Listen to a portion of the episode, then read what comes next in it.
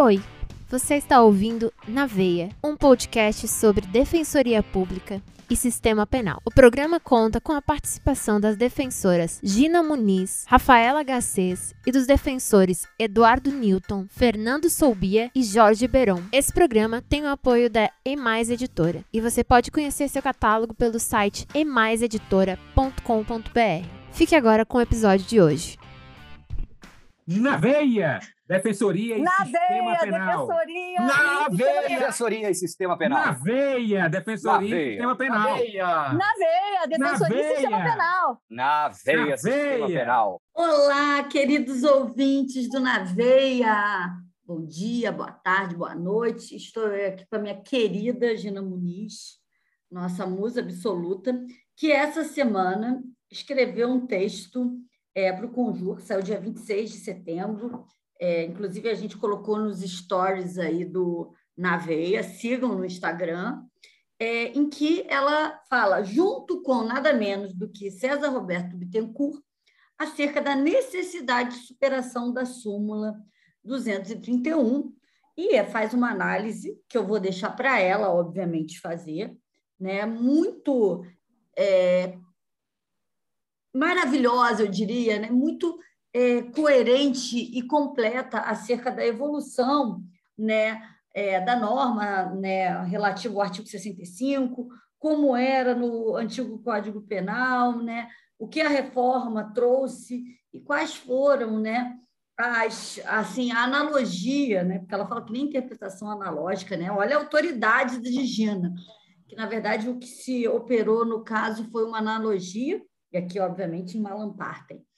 É, queria ouvir você, Gina, e depois, no final, né, quero fazer aquelas perguntas difíceis de serem respondidas, porque aqui hoje, como somos só nós duas, é quase uma prova de concurso. O que, que você acha, Gina? Então, hoje, Rafinha, as mulheres no comando, né? Eu, você, você e eu, essa dupla dá muito certo, sucesso. Tebet e Tronic. Eu prefiro ser a Tebet, Então. tá? Tudo bem, tudo bem, amiga. Então, vamos lá. É, vejam, né? Primeiramente, eu vou deixar aqui como sugestão de leitura o artigo, né? É, quero agradecer ao professor César Roberto Bittencourt, né? Pelo privilégio de escrever com ele, debater uma matéria tão importante.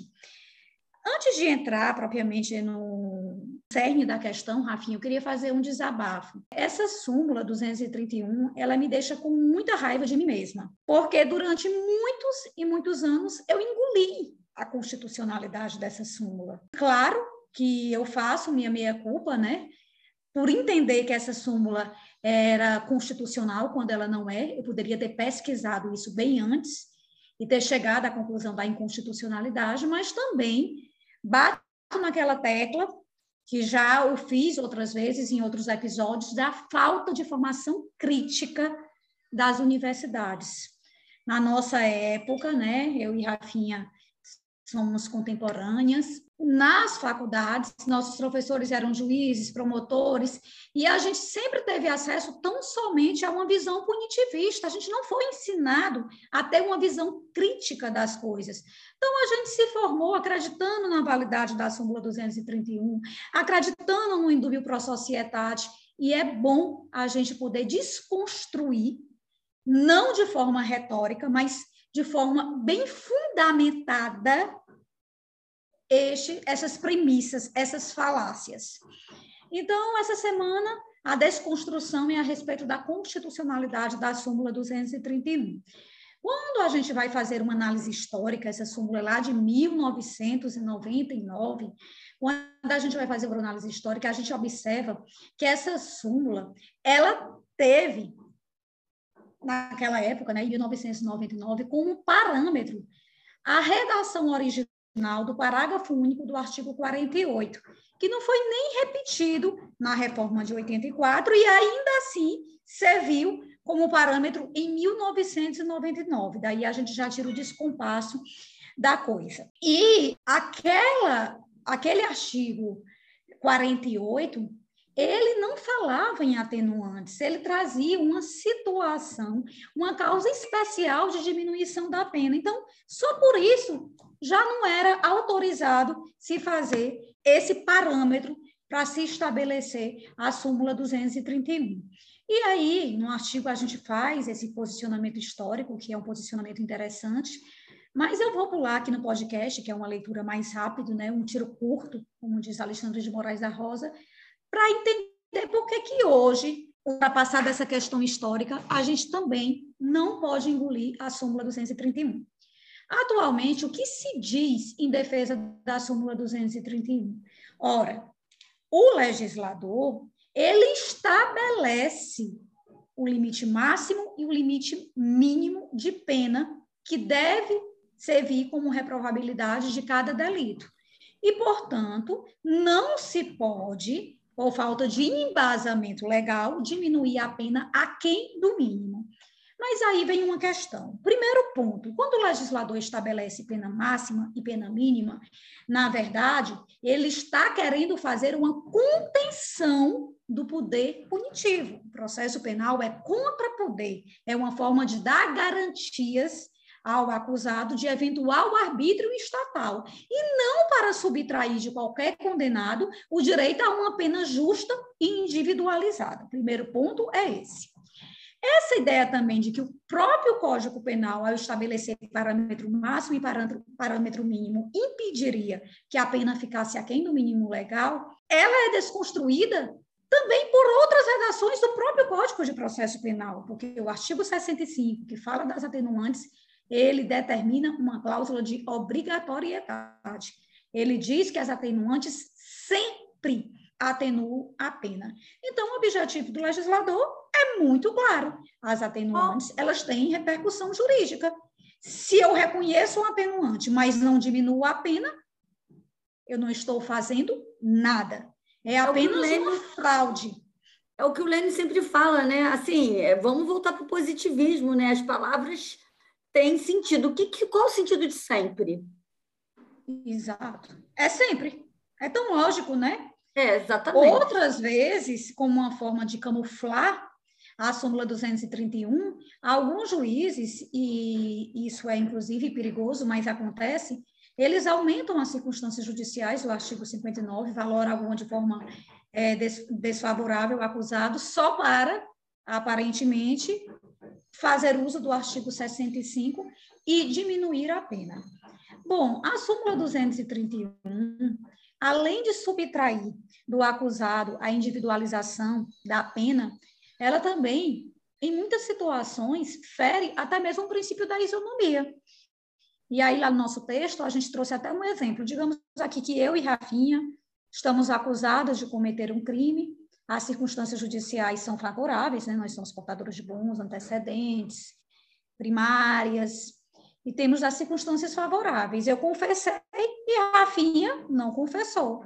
O juiz estabelece a mesma pena base. E eu que confessei, eu vou continuar ao final com a mesma pena da Rafinha, sendo que eu tive um papel de colaboração. Eu confessei. E aqui a gente não está para falar de moralismo religioso, ai, mas você tem que confessar os seus atos. A gente está falando de questão processual penal. Não vamos confundir as coisas.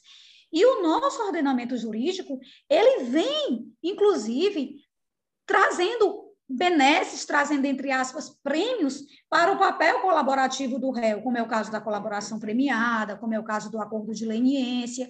E aí, quando chega na confissão, a confissão recebe esse tratamento dissonante, ou seja, o ato de confessar não vai trazer nenhum benefício de ordem processual para o acusado.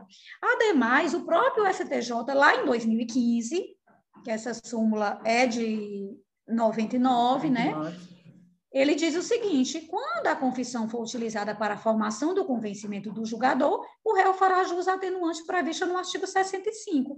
Ora, mas para o réu fazer jus a esse atenuante, vai ser condicionada ao fato de que o juiz atribuiu pena base superior à pena mínima. Quer dizer que se a pena base for a pena mínima, essa súmula também perde a razão de ser?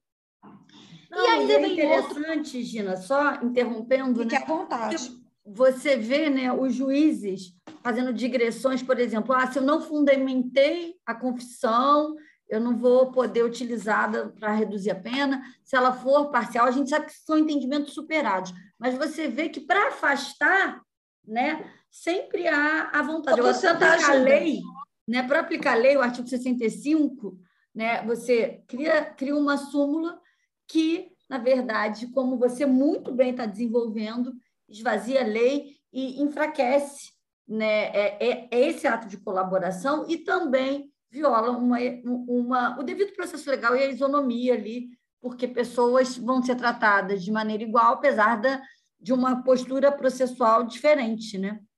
Com certeza. Inclusive, né, é importante aí nesse contexto a gente comentar é, uma decisão do STJ nos autos do recurso especial 1.972.098 da quinta turma, relatoria do ministro Ribeiro Dantas, que foi julgado de forma unânime, um julgado de junho desse ano, em que ele diz que o réu vai fazer jus à atenuante da confissão espontânea quando houver admitida a autoria do crime perante a autoridade, independentemente de a confissão ser utilizada pelo juiz como um dos fundamentos da sentença condenatória. Exatamente. Até porque, seja ela parcial, qualificada, extrajudicial ou retratada, até porque vamos combinar, né, Rafinha?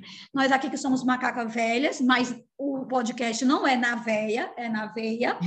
Nós aqui que somos macacas velhas sabemos que muitas vezes o juiz, ele omite na fundamentação por escrito as verdadeiras fundamentações que o levaram a um quadro mental de condenação. Então, Sim. ele pode muito bem não justificar com base na confissão, mas ela, aquela confissão ter sim representado um fator importante para a sua decisão. Bom, e aí, voltando para a súmula 231, que eu fiz aí, puxei um pouquinho para essa questão da confissão, eu também toco aqui no ponto que eu sempre falo. Nós temos um compromisso com o processo penal democrático. E aí também vai casando com isso que Rafa disse agora. Essa mania que se tem é favorável ao réu, vamos criar obstáculos. É contra o réu, vamos facilitar a aplicação. Exatamente. Ora, o que que se defende? Qual é o problema da atenuante não poder ficar, não poder levar a pena a quem do mínimo legal? É justo. A agravante também não pode elevar a pena base além do máximo legal. Mas isso é uma falácia. Por quê? A pena base ela é fixada com base nas circunstâncias judiciais previstas lá no artigo 59. E o STJ, tanto a quinta turma quanto a sexta turma, isso nem está no texto, é um adicional que eu estou colocando aqui, porque o texto nós temos limites, né, de caracteres e tal. A gente ainda teria muito o que falar, por óbvio. É, a quinta e a sexta turma do STJ, elas têm um posicionamento de que o comportamento da vítima, que é uma das circunstâncias judiciais previstas lá no artigo 59, nunca pode ser desvalorada de forma negativa para o réu. Ou ela é favorável ou ela é neutra. Bom, se essa circunstância judicial nunca vai ser valorada de forma negativa ao réu, a gente já começa, opa, a pena base não vai ser fixada na pena máxima legal, porque eu não vou ter todas as circunstâncias judiciais desfavoráveis ao réu. Ademais, o quanto do aumento de cada circunstância valorizada como negativa, e isso é um entendimento pacífico do STJ, apenas autoriza, como regra, o aumento de um oitavo da fração da pena. Então, a gente é forçado a concluir que nós não vamos ter uma pena base fixada no patamar máximo. Se nós não vamos ter uma pena base fixada no patamar máximo, o que vai acontecer?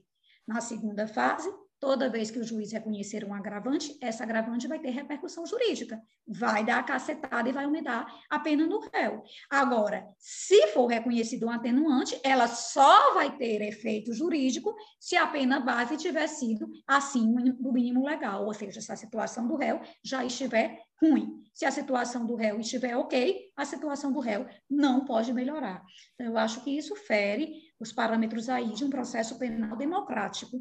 Por fim, isso tudo não é só conversa acadêmica, isso tem contornos práticos. Por exemplo, uma pena fixada em um ano. O réu é menor de 21 anos, ou confessou, enfim. Mas na segunda fase, a pena base estava em um ano, o juiz reconheceu as atenuantes da menoridade, da confissão, o que quer que seja, mas manteve em um ano porque não pode diminuir. O que vai acontecer? Nós vamos ter a prescrição de quatro anos. Se ele tivesse reconhecido essa atenuante e tivesse diminuído a pena, a pena seria inferior a um ano, a prescrição já seria de três.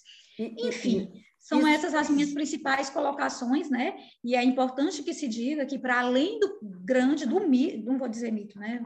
De uma lenda do, do direito penal brasileiro, que é o professor César Roberto Bittencourt, é, nós temos outros grandes juristas, como Juarez Cirino dos Santos, que também defende a inconstitucionalidade da súmula 231. Então, é passada a hora da gente ter aí os nossos tribunais reanalisando é, a aplicação dessa súmula.